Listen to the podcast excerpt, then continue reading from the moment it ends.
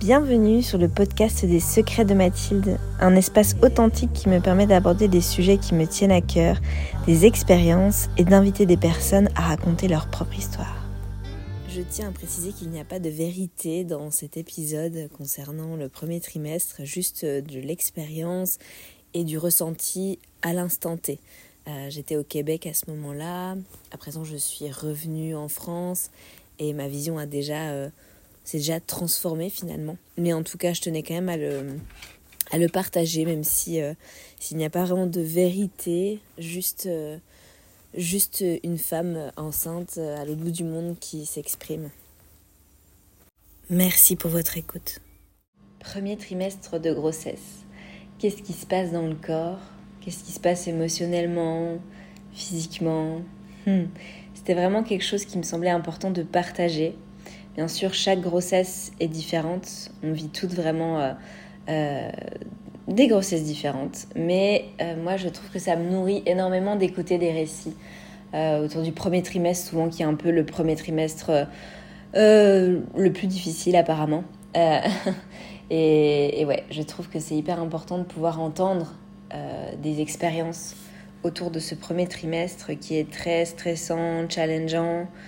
Euh, que ce soit dans le corps ou dans les émotions. Euh, donc c'est vrai qu'à partir du moment où j'ai découvert cette grossesse, forcément, bah, il se passait déjà des choses hein, euh, au niveau de ma sphère sacrée, de ma yoni, je, sentais que ça tirait. Donc comme je disais, au début c'était vraiment un peu des douleurs de, de lune. Donc quand je dis lune, c'est règles. Euh, parce que j'étais persuadée qu'elles allaient arriver. Donc c'était vraiment un peu les mêmes sensations, quoi. Mes seins qui étaient énormes. Bon, ils, ils n'étaient pas aussi énormes pendant mes phases de prémenstruation, mais c'est un peu ça qui m'a mis la puce à l'oreille d'ailleurs. Mais il y a vraiment cette sensation de, ouais, genre tu me touches pas les seins en fait. Là, c'est, ils sont hyper douloureux. Et c'est vrai que j'ai déjà été enceinte deux fois. Donc finalement, j'ai retrouvé aussi certaines sensations. D'ailleurs, c'est très bizarre en fait de dire ça comme ça parce que je, la première grossesse que j'ai eue, je suis allée jusqu'à trois semaines, donc c'était vraiment tout frais. Et la seconde, j'étais allée jusqu'à neuf semaines d'aménorrhée, il me semble. 8 ou 9. Donc c'est déjà un peu plus avancé. Et, euh, et j'avais vraiment euh, des seins énormes. Je commençais à sentir la pesanteur dans le bas-ventre. Donc rejouer un peu ces sensations aussi, c'était euh, très bizarre. Et surtout, ce qui a commencé à m'envahir, c'était la peur de le perdre. Euh, la peur de perdre cette petite âme finalement. Mais encore une fois, comme j'ai pu l'évoquer dans le premier épisode, je pense que c'est aussi lié à l'avortement.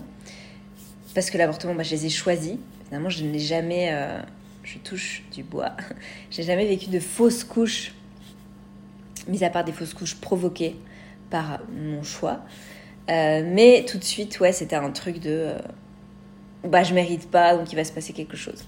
Donc j'étais hyper délicate dans tout ce que je faisais, ça, tirait quand même énormément. Il y a vraiment une sensation de, tiraillement là. Dans...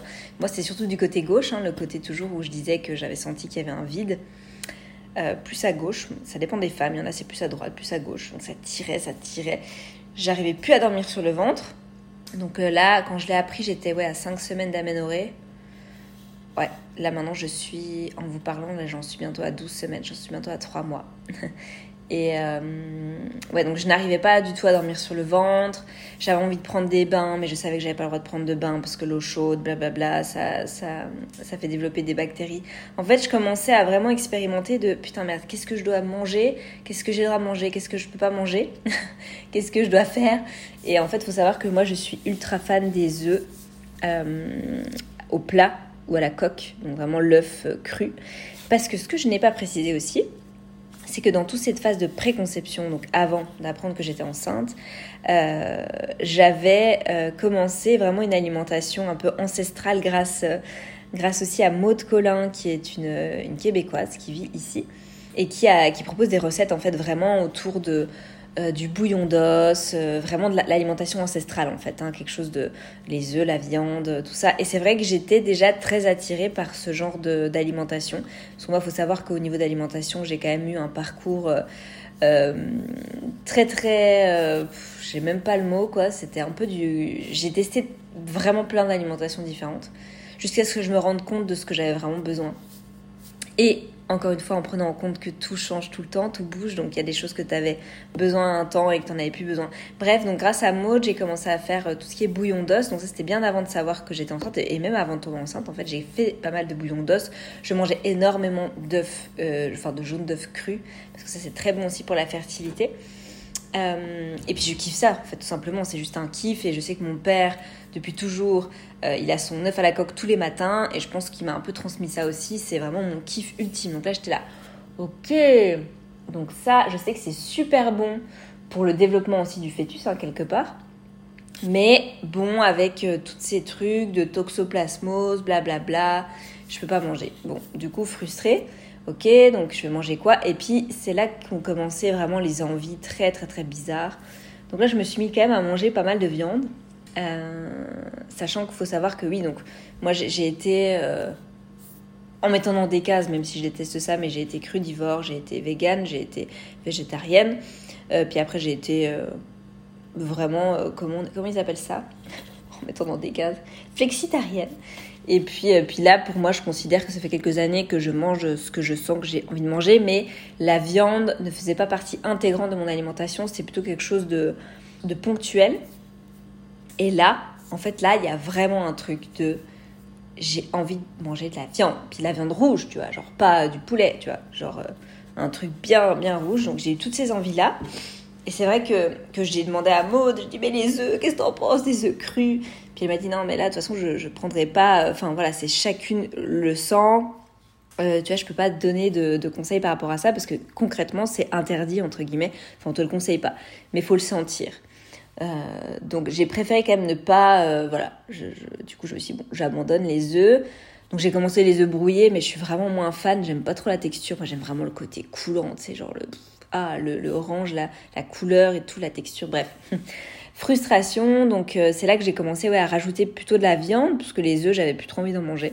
Très intéressant, les attirances pour de la bavette par exemple. Euh, j'ai une super boucherie en plus dans mon quartier, donc c'est cool.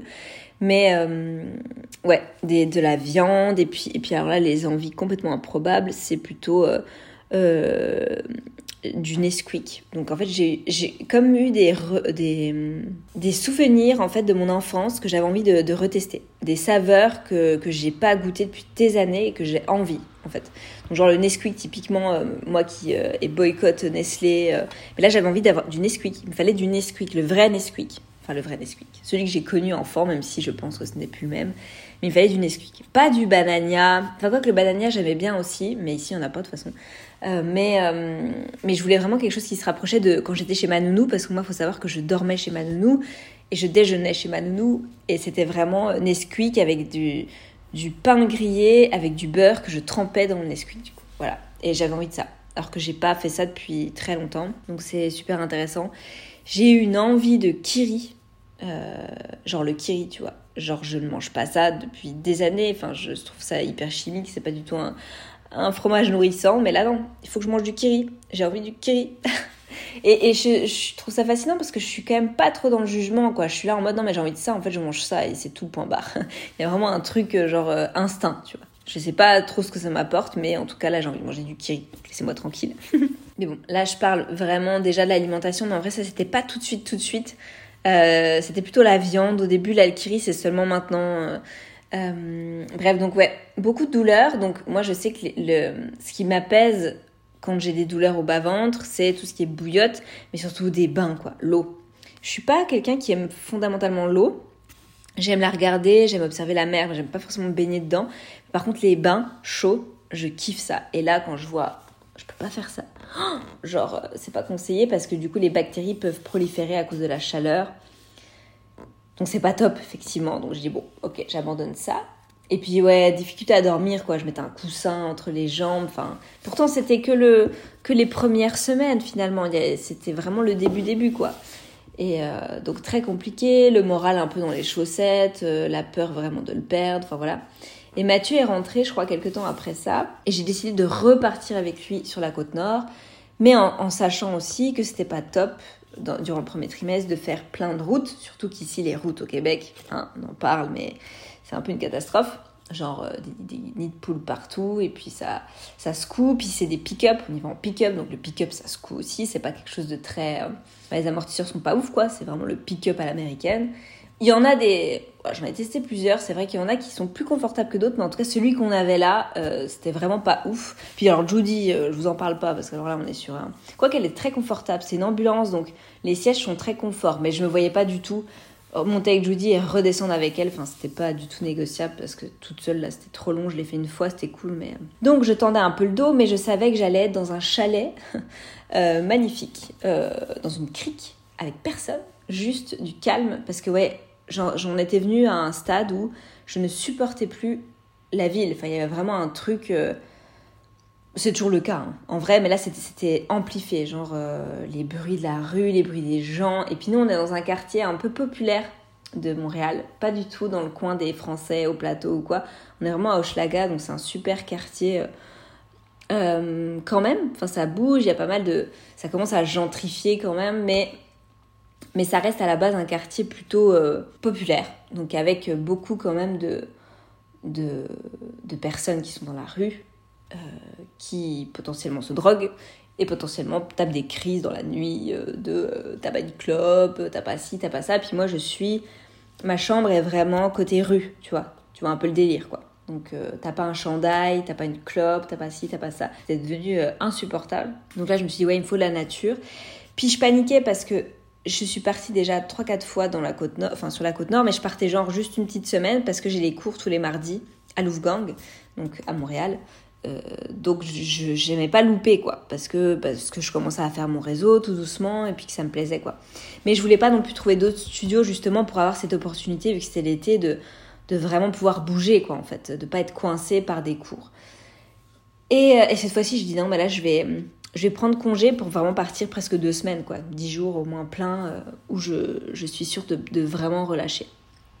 Donc on est parti euh, sur la côte nord ensemble. Donc là, rassurée déjà, en plus j'allais être qu'avec des mecs, parce que du coup on logeait avec les collègues à Mathieu.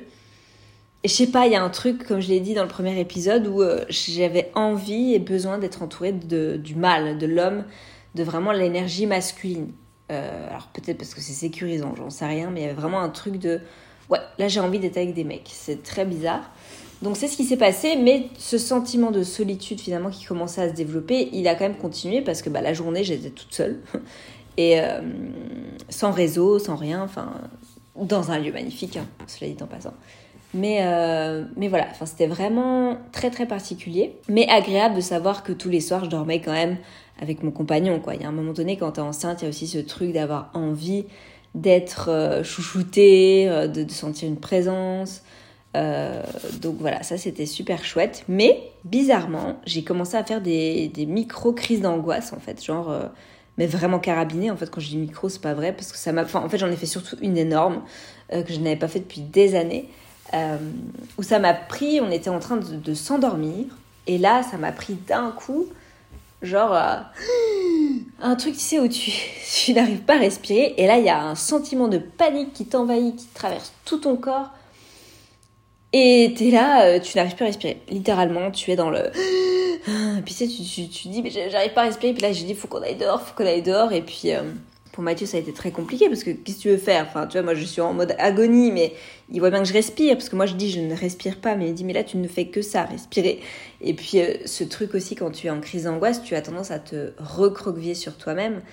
Et là, il me dit, mais en fait, si tu veux respirer, il faut ouvrir les bras. Enfin, voilà, pas trop de tact, mais je comprends, il était dans la panique totale. Euh, une femme enceinte qui tape une crise d'angoisse en plein milieu de la nuit, là, enfin, c'est un peu n'importe quoi. Donc je lui ai dit, écoute, la seule chose que tu dois faire dans cet élan de panique, je lui c'est juste être là. Tu vois, t'es là et puis c'est tout. Enfin, ça me fait du bien que tu sois là. Puis je continuais, puis on allait, par chance, on était au bord de la mer, donc c'est quand même un l'iode et tout. Enfin, le vent, ça, ça, les vagues, ça, ça, ça permettait d'évacuer. Mais c'était des sanglots énormes. Enfin, je crois qu'en fait que tout ce que j'avais accumulé à Montréal, dans le bruit, dans la solitude. En fait, là, ça, ça évacuait. Et je me suis mis à trembler de partout, mais j'étais là, j'arrêtais pas de répéter, mais j'ai peur de le perdre, j'ai peur de le perdre. Et il me disait, mais arrête de dire ça, c'est horrible. Et je dis, bah oui, mais c'est ce qui me traverse, en fait. Et, je tremblais, je tremblais. Je me disais, bah ça y est, c'est fini, en fait. Je... Et, et, alors que pas du tout. Enfin, ça a commencé à se calmer parce que Mathieu aussi a arrêté de parler, a arrêté de me. pas de me crier dessus, mais de de, me secouer un peu. Et puis il a, il a, juste été dans le silence et dans la présence. Et c'est exactement ça. Quand quelqu'un panique, quand quelqu'un fait une crise d'angoisse, vraiment la seule chose à faire, c'est la présence. Mais, ou limite l'aider à respirer, mais lui mettre une main dans le dos ou faire un peu des gestes de FT aussi. C'est un peu de caresse, mais surtout pas de d'essayer de trop verbaliser ou de lui dire, mais euh, enfin, voilà, c'est juste accueillir ce qui est. Je sais que c'est pas facile. Et aussi dans tout ça, en fait, ce qui, change aussi par rapport à la grossesse, c'est que je suis anxieuse à la base. On ne pourrait pas penser comme ça. Je suis stressée, je suis anxieuse, mais je, c'est plutôt intériorisé. Et j'arrive quand même à l'extérioriser à travers plein de choses et surtout grâce à des outils que j'ai depuis des années qui sont les huiles essentielles et les fleurs de bac. À base d'alcool, évidemment.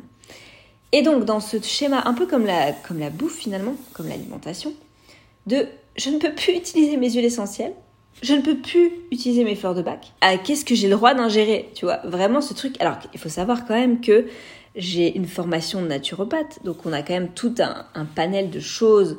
Euh, on a un énorme chapitre sur la grossesse, etc., etc. J'ai appris énormément de choses. Mais là, quand c'est toi, quand ça t'arrive à toi, t'arrives là, t'as tous tes outils. Puis alors, j'ai 15 000 bouquins hein, sur la grossesse, parce que dans ce travail de préconception, j'avais déjà acheté plein de bouquins sur la grossesse. Donc en fait, il y a tout qui est là, mais tu te sens désemparé. Et, c'est vrai que moi, je suis très olfactive, donc quelque chose qui peut me détendre, c'est les odeurs. Et là, la frustration de ne pas pouvoir utiliser mes huiles essentielles juste pour celles de doTERRA notamment les, émotionnelles que j'aime beaucoup. D'ailleurs c'est les seules que j'ai presque en doTERRA. C'est console console bah, elle me console vraiment. Et là euh, bah, déjà je l'avais pas pris parce que je me suis dit de toute façon je vais pas prendre mes huiles essentielles je peux pas les utiliser. Mais ça c'est pareil c'est une croyance encore une fois euh, en fait, chacun fait ce qu'il veut. Et moi, je connais quelqu'un qui utilise des huiles essentielles enceintes. Et après, c'est une question de croyance aussi. Il y a des femmes qui fument enceintes, il y a des femmes qui boivent enceintes, il y a des femmes... Et les huiles essentielles, je me dis même en, en olfactif, là j'ai recommencé à partir de là, là de, de, recommencer à les sentir parce que ça, ça me manque et ça me fait trop du bien et j'en ai besoin. Ça calme mon système nerveux. Que là j'étais arrivée à un point d'angoisse de, euh, de vraiment de... Ouais, j'ai le droit à quoi en fait maintenant? Qu'est-ce que je peux utiliser puisque, puisque j'ai plus le droit à rien? Et, et, ça, c'est pareil, c'est très anxiogène en fait quand on te dresse une liste de tout ça, t'as pas le droit, tout ça, tu peux pas faire. Donc c'est là que tu dois vraiment retrouver tes repères, avoir aussi ta capacité de discernement, puis à écouter ton intuition. Parce que je reste persuadée que des huiles essentielles en petite quantité, ça peut pas faire de mal fondamentalement, tu vois. C'est vraiment toujours une question d'équilibre. Ça, c'est mes croyances et encore une fois, chacun fait euh, ce qu'il souhaite faire. Voilà, en tout cas, donc cette crise d'angoisse a fini par passer. Et je crois que j'avais vraiment beaucoup de choses à lâcher. C'était, en fait, c'était le trop plein. C'était un tout. C'était, c'était pas là le moment parce que j'ai, je pense que le fait d'être arrivé dans un endroit sécure, calme, avec l'eau iodée, la mer, le bruit des vagues, le bruit juste des oiseaux, quelque chose de très calme qui est complètement littéralement l'inverse de Montréal. Je pense que je me sens en sécurité pour justement pouvoir libérer tout ce que j'avais un peu engrammé, que ce soit au niveau des angoisses, au niveau de la ville, au niveau du fait d'être loin de chez moi, de pas pouvoir manger ce que je voulais. Enfin voilà, il y avait tout un truc de là, faut que ça sorte. Et c'était hyper violent, entre guillemets, parce que ouais, une crise d'angoisse, franchement, t'as l'impression que tu vas mourir déjà. Tu es en sanglots, mais moi j'hurlais quoi. Enfin, il y avait un truc vraiment, j'avais besoin d'hurler, de crier, de, de sangloter, mais il fallait que ça sorte. Et pour, tout ça, pour moi, c'était pas juste l'histoire d'une journée, quoi. C'était quelque chose qui était là depuis euh, peut-être qu'on est arrivé ici, parce que j'ai pas trop parlé de l'expatriation encore, mais c'est quand même un process très particulier, surtout quand tu es très connecté à ton corps. Et moi, j'en ai bavé par rapport à ça, parce que justement, je suis ultra connectée à mon corps, et que bah là, il a fallu carrément l'adapter euh, à cette, toute cette modification, de passer de la campagne à la ville, euh, de bah, peut-être carrément sur un autre continent avec une vibration différente.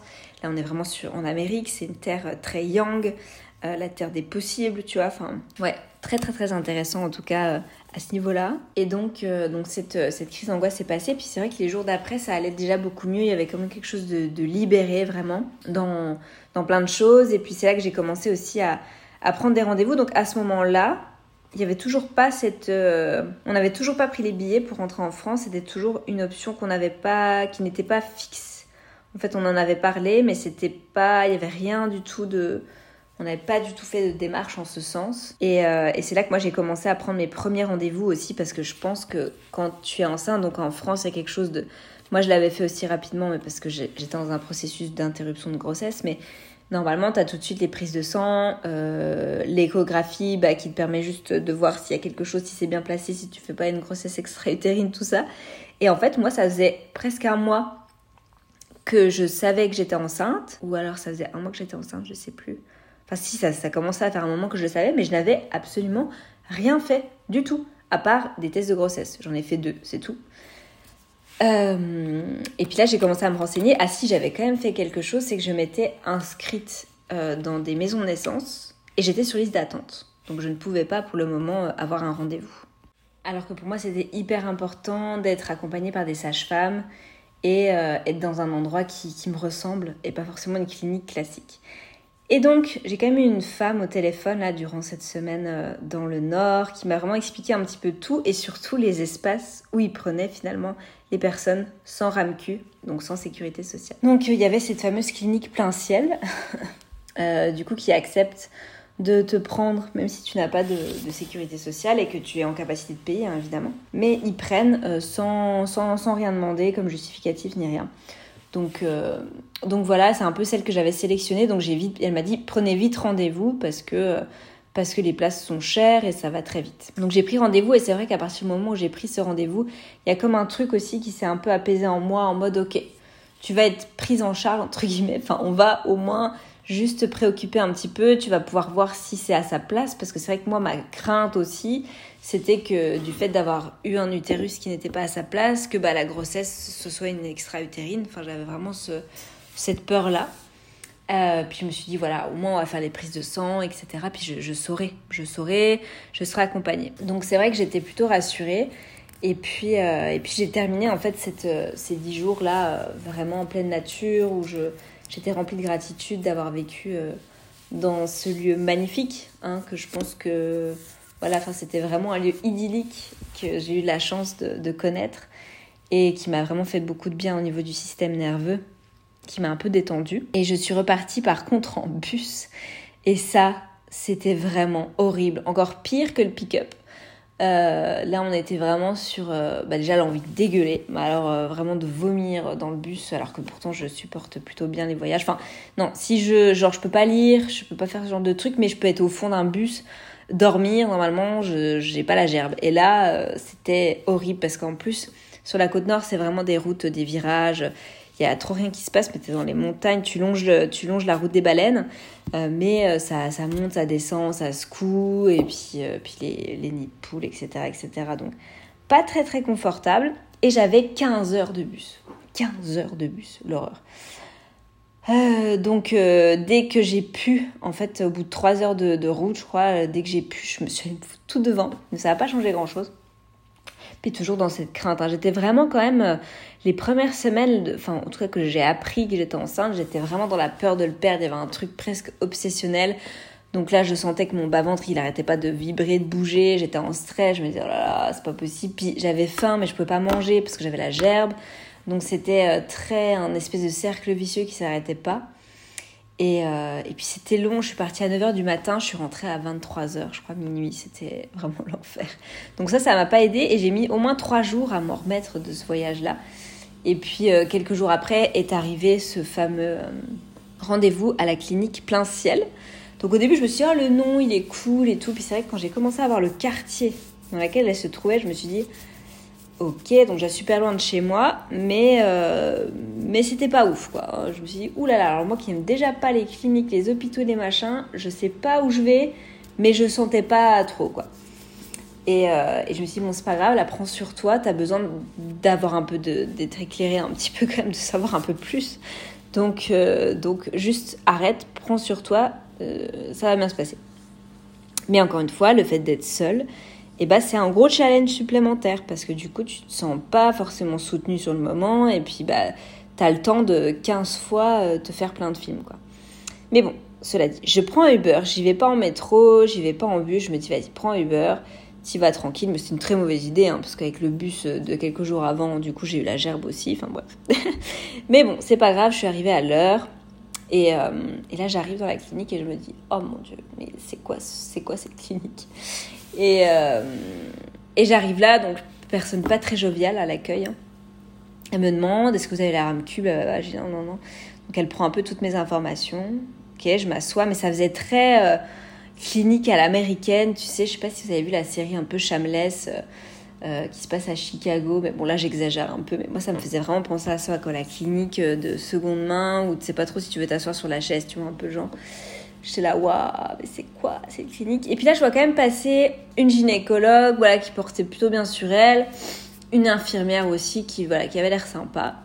Et puis là, au bout de, je sais pas, peut-être un quart d'heure, il y a une infirmière qui vient vers moi, ouais, une quarantaine d'années, un peu plus peut-être.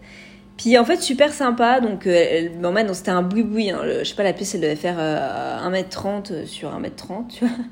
Et elle me, elle me pèse juste. euh, donc, je me pèse. Et puis là, elle me, elle me pose plein de questions. Puis elle m'offre un énorme dictionnaire de grossesse euh, qui doit faire je sais pas combien de pages et qui est énorme et qui est lourd. Et puis, euh, moi, je lui explique. Je dis voilà, comment ça se passe si je rentre en France, si je veux changer de clinique, tout ça. Enfin, elle m'explique un peu tout. Puis super sympa. Très expéditive, mais très sympa. Enfin, vraiment, je me suis sentie plutôt bien, quoi. Je dis, bon, c'est pas la folie, mais ça va. Elle me dit, bah, vous pouvez vous, vous remettre là, il y a la gynécologue qui va venir euh, vous chercher. Et donc là, pareil, un quart d'heure plus tard, une gynécologue arrive, donc déjà masquée. Alors moi, il faut savoir que j'ai beaucoup de mal avec ça. Ça, c'est mon point de vue, mais euh, moi, quand je côtoie des gens, surtout sur mon intimité, j'ai besoin de les voir, tu vois. Donc là, déjà, le masque, je fais, ok, super, ça commence bien. Mais je comprends, dans une clinique, elle côtoie plein de gens, il n'y a pas de souci, c'est... Ok, j'enlève ce jugement, c'est pas grave. Et là, donc, deux pièces sans fenêtre, donc un genre de bureau éclairé avec des néons. Alors ça, c'est pareil, je suis très sensible aux lieux, donc j'aime beaucoup les lieux tamisés, je ne supporte pas les néons. Euh, et surtout les, pièces sans fenêtre. C'est genre le truc angoisse. Mais bon, c'est pas grave, elle me pose des questions. Euh, donc je réponds et tout, et puis je lui dis, bah, est-ce que, voilà, est-ce que je pourrais filmer, est-ce que parce que Mathieu n'était pas là, donc bon de toute façon la première écho en vrai tu, tu vois pas grand chose, hein, tu sais tu vois juste qu'il y a quelque chose qui pousse et qui à sa place et tout. Et là je m'allonge, pareil la pièce, mais franchement ça donnait tellement pas envie, et euh, elle me fout son gel là, comme du dentifrice, sais qu'elle te met sur sur le le bas ventre et puis puis elle appuie quand même pas mal. Bon c'est un doppler du coup c'est t'as pas de son t'as que dalle. Puis là l'écran était dirigé vers elle. Moi je voyais que dalle puis j'étais allongée. Donc l'écran était beaucoup plus bas que que ma tête finalement. Donc euh, j'essaie de lever un peu le buste. Enfin et, euh, et je dis mais là je vois rien euh, elle me dit bah là vous voyez il y a un petit truc voilà il est à sa place c'est pas une grossesse extra-utérine blablabla je dis mais on n'entend pas le cœur et tout non, non, non, euh, c'est pas là, ce sera la prochaine, blabla, hop, expédié, tac, elle enlève son truc. Elle me fout le, le sopalin sur le bide, vas-y, essuie-toi, et puis ça a duré genre 30 secondes. Je fais, ah ok, super, bon, le, le truc qui m'est venu, c'est ok, tu sais, c'est pas une grossesse extra-utérine, il est bien placé, tout va bien. Ça va bien se passer. Euh, donc voilà, et puis après, je lui demande, je dis, bah, c'est quand la prochaine écho, tout ça, tout ça. Donc euh, c'était un mois plus tard, parce que là, c'est vrai que j'étais à, à 9 semaines euh, quand je suis allée faire mon rendez-vous et puis donc 9 SA, 9 semaines d'aménorrhée. Et du coup, bah, c'était, c'était trop petit dans tous les cas. Parce que les premières échos, normalement, c'est à partir du. C'est entre la 11e et. Enfin, ouais, c'est à partir de la 11e semaine. Donc, moi, j'étais un peu. J'étais trop. C'était trop tard. Enfin, trop tôt. Donc voilà, ok. Puis bah, elle me redonne un autre rendez-vous. Et puis euh, tous les, les prises de sang, les, les, hum, examens d'urine à faire aussi. Puis voilà, je suis repartie comme ça en mode un peu, ok, c'était ça, seulement ça, d'accord, super. Euh, bon, bah ok, c'est ok. Je pars, je sors vite de cet endroit-là. Et je pouvais prendre rendez-vous pour les prises de sang, tout ça, dans cette clinique. Et j'ai dit non, je le sens pas du tout là. Je vais aller dans une autre. Donc c'est ce que j'ai fait. Je, je suis sortie, je suis rentrée à la maison. J'étais un peu plus apaisée, mais pas tant que ça. Puis, puis j'avais un peu mal quand même au bas-ventre parce que je trouvais qu'elle avait appuyé un peu comme euh, une bourrine, hein, quand même. Mais bon, c'était la seule chose qui me rassurait, c'était que c'était pas une grossesse extra-utérine. Donc ça, c'était déjà énorme. Ça m'a vraiment fait beaucoup de bien de le savoir. Et puis après, il y avait aussi toute cette histoire autour de, des cours que je donne, parce que je donne des cours de donc, yoga Luna. C'est vraiment un mélange de yoga et de danse de l'équilibre hormonal, euh, avec des mouvements bah, très axés sur la yoni, sur le bassin, etc. Et c'est vrai que je me suis retrouvée à, être même en mode, mais est-ce que ça je peux le faire? Donc je savais que voilà les torsions et tout c'était pas fou, mais du coup j'en venais même à dire mais merde mais qu'est-ce que je vais qu'est-ce que je vais leur faire faire? Parce que moi faut savoir que j'ai besoin de faire euh, pour enseigner. Je peux pas juste enseigner genre en parlant, il faut que je le fasse aussi, tu vois. Faut que j'expérimente en fait pour pouvoir transmettre. C'est juste comme ça. je me suis dit, attends, du coup, comment je vais faire? Il y a des trucs que je pourrais pas faire. Puis, puis je voulais pas non plus annoncer tout de suite. Enfin, il y a comme un truc de, ok, donc il faut que je fasse gaffe, mais faut. Donc là, je suis partie du coup dans plutôt les archétypes euh, de la femme sage, de, de la sorcière. J'ai des trucs un peu yin pour moi me ménager. Et c'est vrai qu'à chaque fois que je sortais des cours, je, sentais que j'étais quand même un peu secouée, enfin ça me faisait bizarre. Donc, euh, donc voilà, pas à l'aise. En fait, tout ce que je faisais, j'étais pas à l'aise. Je calculais un peu tous mes pas. Je me disais, est-ce que ça c'est correct? Est-ce que blablabla? Bla, bla. Enfin, c'est vraiment ça, ça peut être très pénible. Un peu, c'est un peu le premier trimestre, c'est un peu la phase parano. Mais plus tu approches de la douzième semaine, plus tu te détends. Mais en vrai, au début, euh, vraiment une parano, quoi. C'est presque invivable. Mais bon, c'est là, c'est comme ça.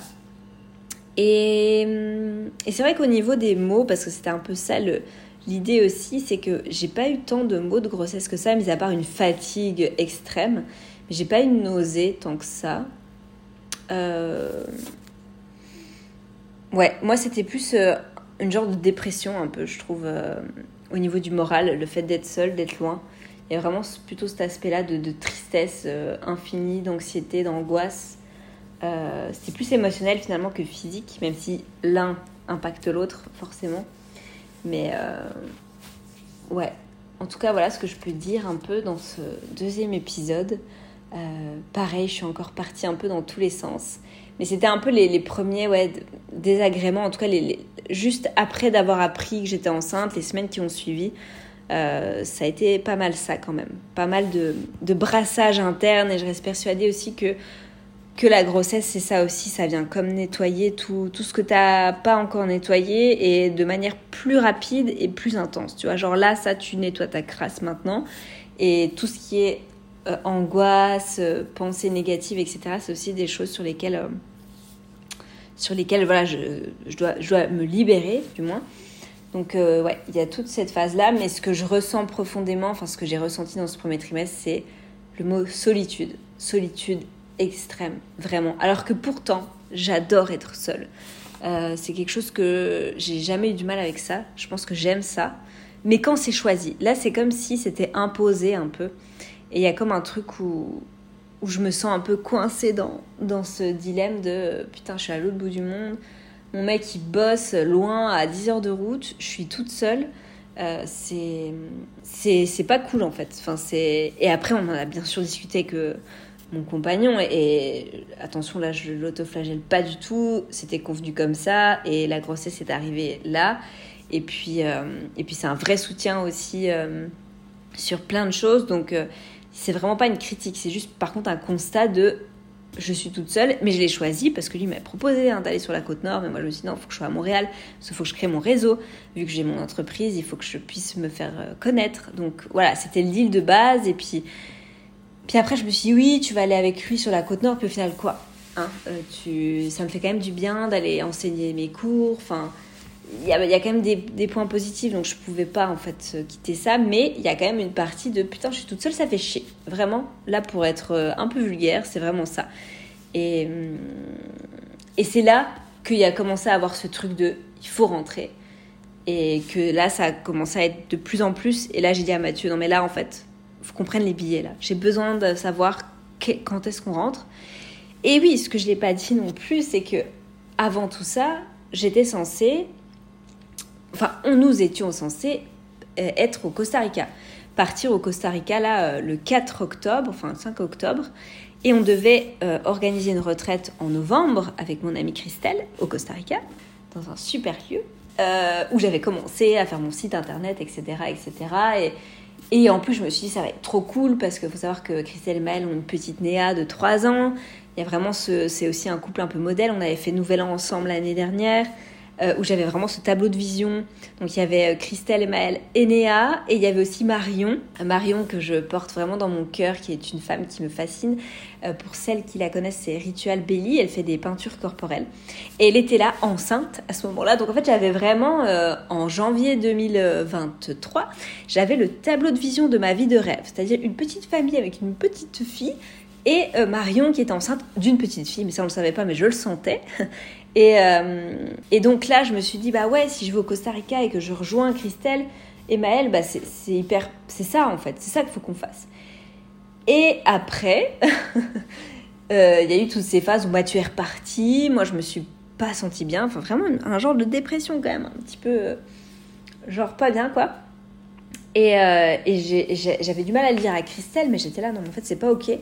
De un, parce que le timing, quand même, de, de, communication, de, gestion, de préparation. Parce qu'une retraite, il hein, faut savoir que ça prend quand même du temps euh, de l'organiser, qu'il y a tout la com, que je suis un peu perfectionniste, donc que, j'aime bien que, que mon site soit bien fait, que les, les réels soient bien faits, que les teasers soient faits.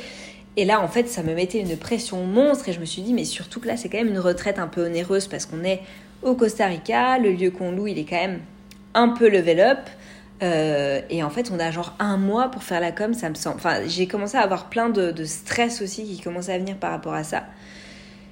Et je me suis dit, waouh, non, mais en fait, c'est too much. Et après, j'ai pensé, enfin, on a commencé à regarder les billets d'avion pour le Costa Rica. Et puis là, il y a Zebda, notre chien, qui avait aussi tout ce truc de Zebda. Et en fait, on ne trouvait pas de compagnie euh, qui acceptait. De... C'était quoi le Ouais, qui acceptait les chiens, je crois, ou il y avait un truc comme ça. Enfin, en tout cas, dans les dates où on voulait venir, il y avait un truc comme ça. Enfin, c'était pas fluide du tout, du tout. je me suis dit, ok. Puis après, il fallait aussi trouver. Enfin, moi, j'ai regardé aussi Costa Rica, France. Parce qu'en fait, l'idée, c'était qu'on passe décembre, janvier, enfin, décembre, janvier euh, en France. Et puis qu'on revienne après euh, au Costa Rica. Donc, euh, pareil, là, je crois qu'on trouvait pas pour Zebda. Enfin, il y avait un truc de pareil, tu peux pas prendre l'avion l'hiver avec un chien. Enfin, il y avait. C'était pas fluide. Donc, j'étais hyper pas bien parce que, bah euh, ça nous tenait vraiment à cœur cette retraite avec Christelle et puis je savais pas trop comment lui dire puis je me disais putain je... on était à fond et puis là je viens casser le délire et puis après je me suis dit non mais tu peux pas prendre l'avion t'es enceinte quand même tu vas pas prendre l'avion 15 000 fois là euh, parce qu'il y a déjà bah, Québec euh, enfin Montréal Costa Rica c'est déjà 5h30 je crois puis après il aurait fallu faire Costa Rica France 12 heures. Enfin je me suis dit là c'est un peu too much surtout que je non c'était pas le premier trimestre en fait ça ça aurait été. Mais bref, c'était trop. En fait, c'était, trop. Et c'était pas. Quand je me connectais à mon corps, c'était non. Genre là, tu rentres à la maison, point barre. Tu rentres en France, il n'y a pas de. Tu tergiverses pas là, tu, c'est France. et, euh, et c'est vrai qu'on a. C'est déjà beaucoup plus fluide au niveau des billets d'avion. Euh, que ce soit pour Zebda, parce que pareil, pour les chiens, c'est quand même tout un truc. faut trouver un vol où il y a de la place pour les chiens mais d'abord, il faut que tu cherches pour toi, que tu appelles la compagnie, que tu demandes est-ce qu'il y a de la place pour un chien. Puis, on n'est pas sur un chihuahua là, on est sur un chien quand même de 40 kilos. Hein. Euh, donc, toutes les compagnies n'acceptent pas les chiens de 40 kilos, il y a ça aussi. Donc là, nous, clairement, c'est Air France. Donc c'est vrai que pour, partir, on était parti euh, avec... Euh, moi, j'étais partie avec Air Canada parce que j'avais un, un, super plan PVT. Et Mathieu était parti avec Air France et Zebda. Euh, parce, que, parce que Air Canada n'acceptait pas les chiens de plus de 40 kilos, parce qu'il y a aussi le poids de la cage. Enfin bref, c'est tout un truc. Et là, je me suis dit, non, là, faut qu'on soit ensemble quand même. On rentre euh, dans la symbolique, je veux qu'on soit ensemble. Donc on a vite trouvé et on a pris cette date du 14 octobre.